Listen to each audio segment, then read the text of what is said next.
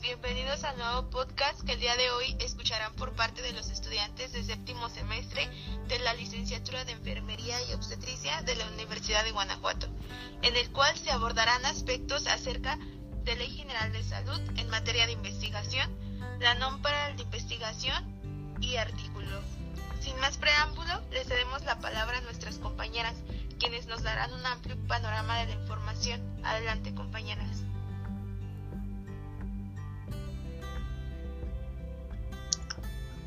Eh, bueno, pues continuamos con la Ley General de Salud, la cual, pues esta ley fue publicada en el Diario Oficial de la Federación el día 7 de febrero de 1984.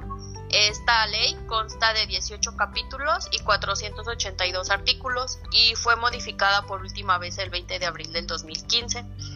Eh, alguno de el primer título habla acerca de las disposiciones generales en la cual reglamenta la protección a la salud, así como la aplicación a toda la República y sus disposiciones este, en orden público e interés social, así como establece las bases y las modalidades para el acceso a los servicios de la salud. Algunos de sus objetivos de esta ley es la prevención de las enfermedades, el control de los servicios de salud, programas preventivos, orientación, control sanitario y lograr el bienestar físico y mental para contribuir al ejercicio pleno de pues cada una de las capacidades y así como la prolongación y mejoramiento de la calidad de la vida. Eh, dentro del título segundo, este, que es el Sistema Nacional de Salud, habla acerca de la distribución de las competencias, como es la Secretaría de Salud, el sector social y privado, donde prestan pues, los servicios de salud, y la administración de algunos de sus recursos. En el capítulo tercero habla acerca de la prestación de los servicios de la salud, como proteger, promover y restaurar la salud, así como la atención médica, los prestadores del servicio de la salud, los usuarios de los servicios de salud y la participación de la comunidad, así como la atención materno-infantil eh, y los servicios de planificación familiar y sin dejar a un lado la salud mental. Eh, dentro del título tercero habla acerca de la protección social en salud que es la incorporación a los servicios de protección a la salud y pues sin discriminar. E integrar a los integrantes al núcleo familiar y los derechos y obligaciones de los beneficiarios. Dentro del título cuarto, este va a hablar sobre los recursos humanos para los servicios de salud, como son los profesionales, los técnicos y los auxiliares, así como el servicio social de los pasantes y de los profesionales y pues para esto se va a requerir que los títulos de los profesionales y los certificados de, los, de las especializaciones de cada uno de estos, así como su formación, su capacitación y la actualización de todo el personal.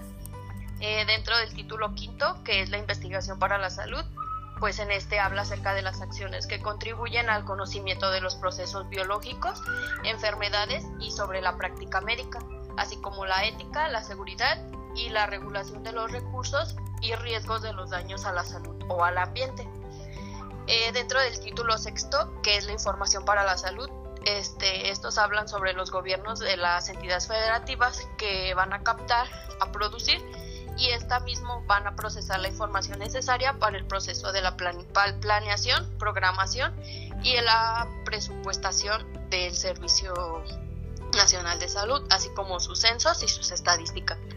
Eh, dentro del título séptimo, que es la promoción de la salud, pues esta comprende de varios, varios puntos, que es la educación para la salud, la nutrición, el control de los efectos en el ambiente para la salud, la salud ocupacional y el fomento sanitario. Dentro del título octavo, que es la prevención y el control de las enfermedades y accidentes, pues en este habla sobre las enfermedades transmisibles y no transmisibles y accidentes para la vigilancia epidemiológica y pues asimismo este, las personas van a ejercer la medicina a la que realicen actividades afines y pues estas van a estar obligadas a dar avisos a las autoridades sanitarias para que los casos de las enfermedades que son transmisibles posteriormente a su diagnóstico o sospecha diagnóstica. Eh, dentro del título noveno, que es la asistencia social, prevención e invalidez y rehabilitación, habla sobre el desarrollo integral, la protección física, social y mental y lograr su incorporación a una vida plena y productiva. Dentro del título décimo, la acción extraordinaria en materia de la, de salubridad general, Este aquí habla sobre las catástrofes naturales, el control de las epidemias y las medidas para prevenir y combatir los daños a la salud. Eh, dentro del título decimoprimero, que son los programas contra las adicciones, pues es la creación de los consejos nacionales contra las adicciones, el programa contra el alcoholismo y el abuso de las bebidas alcohólicas, el programa sobre el tabaquismo y el programa sobre la farmacodependencia.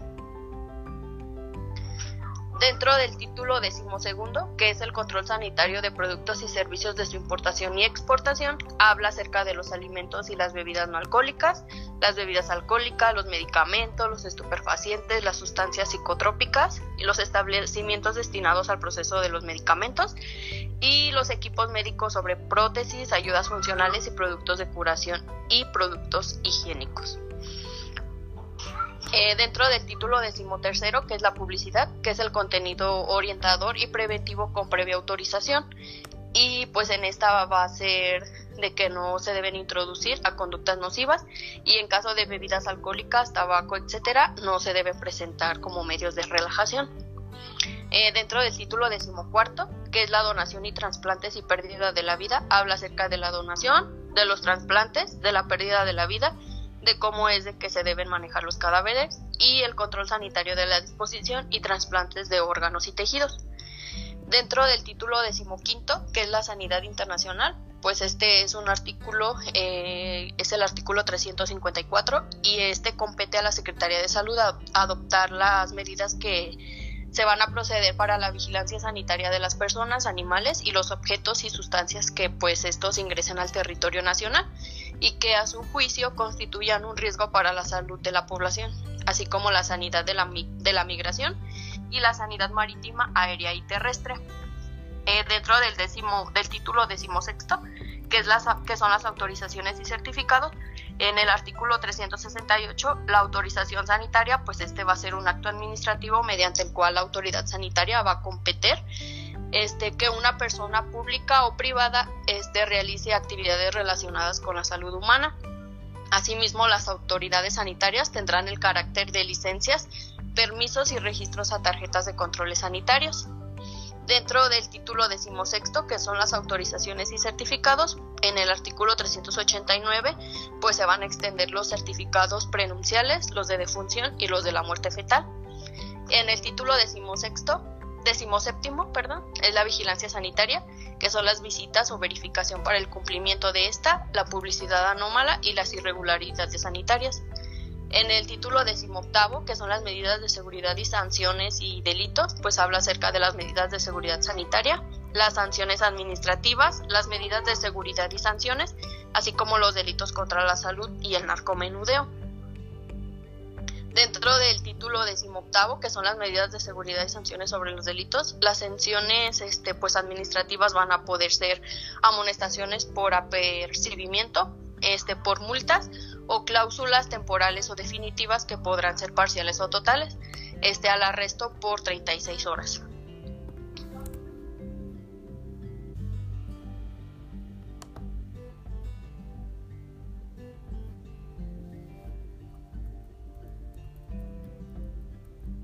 Bueno, ya escuchamos el amplio panorama de lo que es la Ley General de Salud impartido por nuestra compañera Karen. Ahora vamos a escuchar a nuestra compañera Fernanda Rodríguez y Alejandra Torres, las cuales van a hablar de la norma oficial 012 SSA 3 2012 que establece los criterios para la ejecución de proyectos de investigación para la salud en seres humanos. Adelante, compañeras. Muchas gracias, compañera. Bueno, el objetivo de esta norma es establecer los criterios normativos de carácter administrativo, ético y metodológico, que en correspondencia con la Ley General de Salud y el reglamento en materia de investigación para la salud son de observancia obligatoria para solicitar la autorización de proyectos o protocolos con fin de investigación para el empleo de seres humanos, de medicamentos o materiales respecto de los cuales aún no se tenga evidencia científica suficiente de su eficacia terapéutica o rehabilitadora, o que se, pretenda la modificación de las indicaciones terapéuticas de productos ya conocidos, así como para la ejecución y el seguimiento de dichos proyectos. El campo de aplicación de esta norma esta observancia obligatoria para todo profesional de la salud, institución o establecimiento para la atención médica de los sectores públicos, social y privado, que pretendan llevar a cabo o realicen actividades de investigación para la salud en seres humanos. Compañera Alejandra, te paso la palabra. Muchas gracias, Fer. Bueno, dentro de esta norma, eh, algunas de las de los temas que encontramos pues son las definiciones que como ya sabemos pues son para entender un poco más la algunas palabras que no quedan muy claras. Eh, como siguiente punto están las generalidades. Otro de los temas es de la presentación y autorización de los proyectos o protocolos de investigación. El siguiente título es el seguimiento de la investigación y los informes técnicos descriptivos. El siguiente título es de las instituciones o establecimientos donde se realiza una investigación. El siguiente título eh, corresponde a la constitución, inscripción y fundamentación de los comités de la investigación, ética en la investigación y bioseguridad. Otro título es investigador principal. Otro más es la seguridad física y jurídica del sujeto de investigación otro que podemos encontrar es información implicada en investigaciones. Y por último encontramos el de concordancia con normas internacionales y mexicanas. Y pues también encontramos lo que es la bibliografía. Como vemos, pues todos estos títulos nos, eh, nos hablan ya en la norma desglosándolos para llevar un, un proyecto de investigación como es. Y pues también nos habla sobre los establecimientos que, que, este, que cada uno conlleva.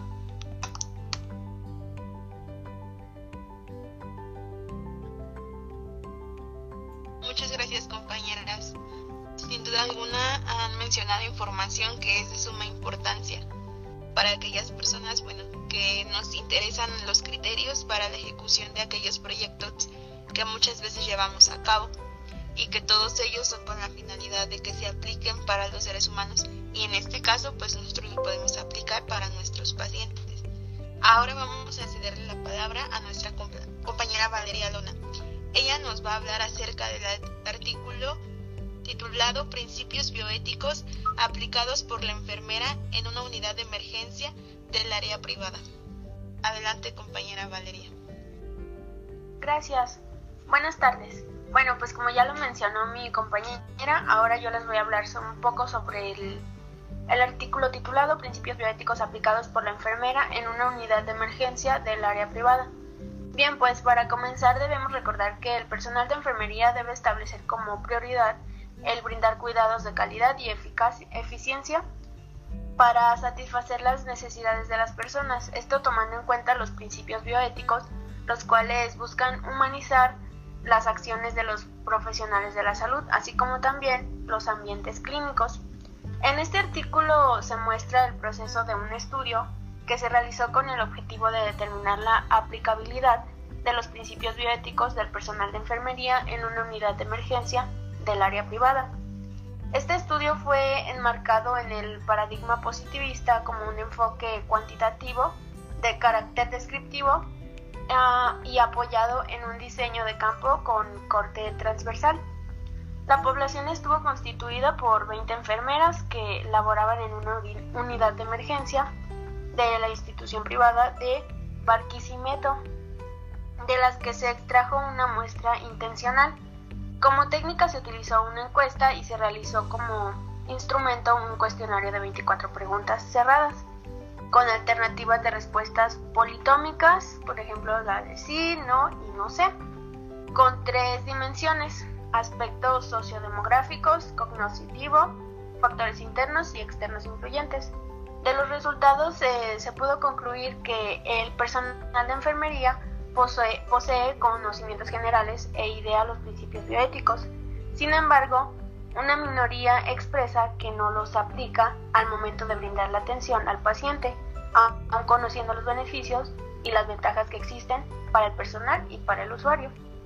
Además, se identificó que existe cierta desorientación con respecto a las implicaciones éticas legales al no aplicarlos debidamente durante su práctica, ya que algunas desconocen las sanciones que se pueden presentar al, violar dichos principios. Ah, continuamos con mi compañera Jessica.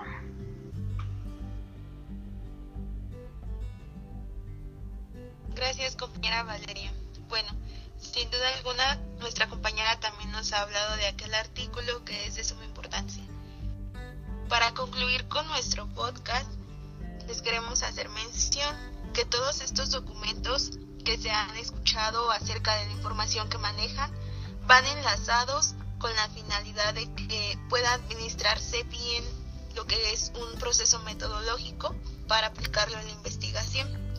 Esto pues como ya lo vimos enlaza lo que es la Ley General de Salud, que es un reglamento en materia de investigación, la norma que establece los criterios para ejecutar aquel proceso de investigación en los seres humanos artículo que nosotros hemos encontrado, que es como un tipo ejemplo de lo que es una investigación en materia de salud.